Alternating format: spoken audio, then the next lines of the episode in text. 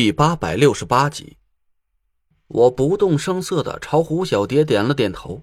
右护法让我们俩把衣兜、裤兜都掏得干干净净的，还仔细在我们身上检查了一遍，趁机揩了胡小蝶几下油。换好了法袍，右护法又嘱咐了我们俩几句：一会儿记住了，不许乱说话，更不许到处乱跑，坏了咱这儿的规矩，我可把你俩关到忏悔室，不给饭吃。我和胡小蝶赶紧点头，右护法带着我们俩出了屋，把门锁好。我心里冷哼了一声。这间不起眼的小屋，连门带窗都是铁制的，里面还用钢筋加固了，就是为了防止有人偷了手机和外界联系，或者是偷了身份证逃出这座院子。这他妈不就是个变相的传销组织吗？我敢肯定。不出一两天，这家伙就要威逼我们跟家里要钱了。不过呀，我倒是挺佩服胡小蝶的，他怎么就知道那个冥想天尊是个老色批呢？把自己给打扮的这么丑，不然的话，他就要和二楼那两个女教众一样，陪在冥想天尊身边修炼功法了。右护法带着我们朝东厢房走去，胡小蝶指着一间屋子问了一句。那个屋子是干啥用的？好，那边的是具有终极法力的弟子修炼的练功房。你俩没有基础，得先在这个初级练功房里修炼几天。右护法带着我们就要进屋，胡小蝶赶紧一把拉住了他。护法，俺求你个事儿，你能不能开开恩，让俺俩直接进终极练功房？不行不行，这是规矩。你俩现在一点功力都没有。直接进了终极练功房，你们能跟上别人的功课吗？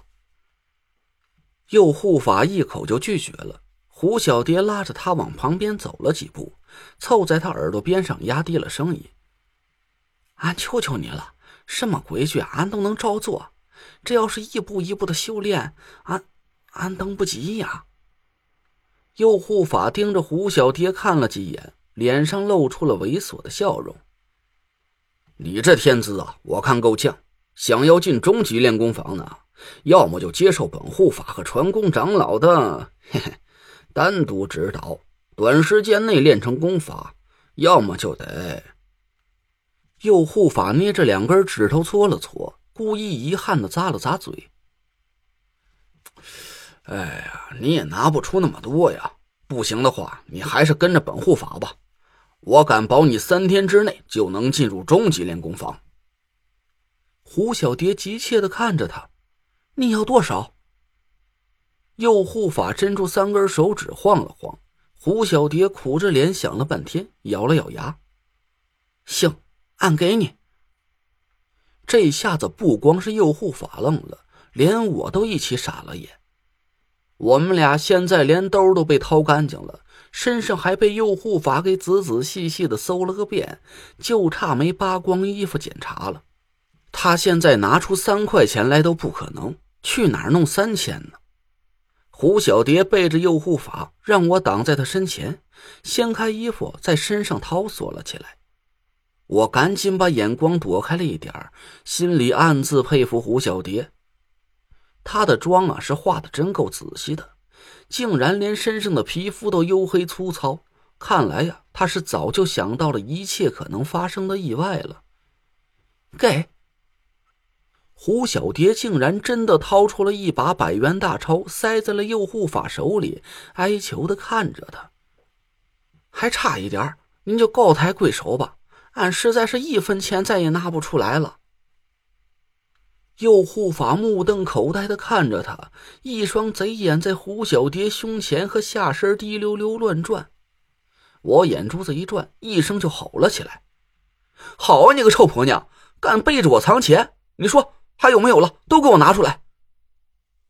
胡小蝶一秒钟入戏，揪着我的头发就哭嚎了起来：“你个没良心、爱欠刀的呀！”家里有点钱，就让你拿去吃喝，拿去赌了。我不藏着点今天连孝敬天尊的钱都拿不出来，你还有脸问我还有没有了？现在老娘身上比咱家面缸都干净，不信老娘扒光了让你找，你找。胡小蝶说着，竟然真的一把薅开了法袍，开始扯衣服。右护法赶紧连声劝住了他：“行了，行了，你俩别闹腾了，惊扰了天尊练功，我把你俩都关忏悔室去。走吧，走吧。”右护法心满意足的把钞票塞进了自己兜里，我暗暗松了口气，赶紧拉着胡小蝶跟着他一起朝终极练功房走了过去。这个房间就是刚才胡小蝶指的方向，我猜想他是看到了王才留下的暗号路标。右护法打开门，一股浓郁的香火味差点把我给顶了个大跟头。我和胡小蝶进了屋。适应了好一会儿光线，这才看清楚了屋里的情形。说这是个屋子，简直都有点侮辱这个词。准确点说，这里呀，也顶多只能算是个脑袋顶上有个遮挡的空地罢了。屋子里除了一个供桌、一张画像、香烛贡品之外，就什么家具也没有了。一个人盘腿端坐在蒲团上，背靠着供桌，闭着眼，在低沉的念着咒语。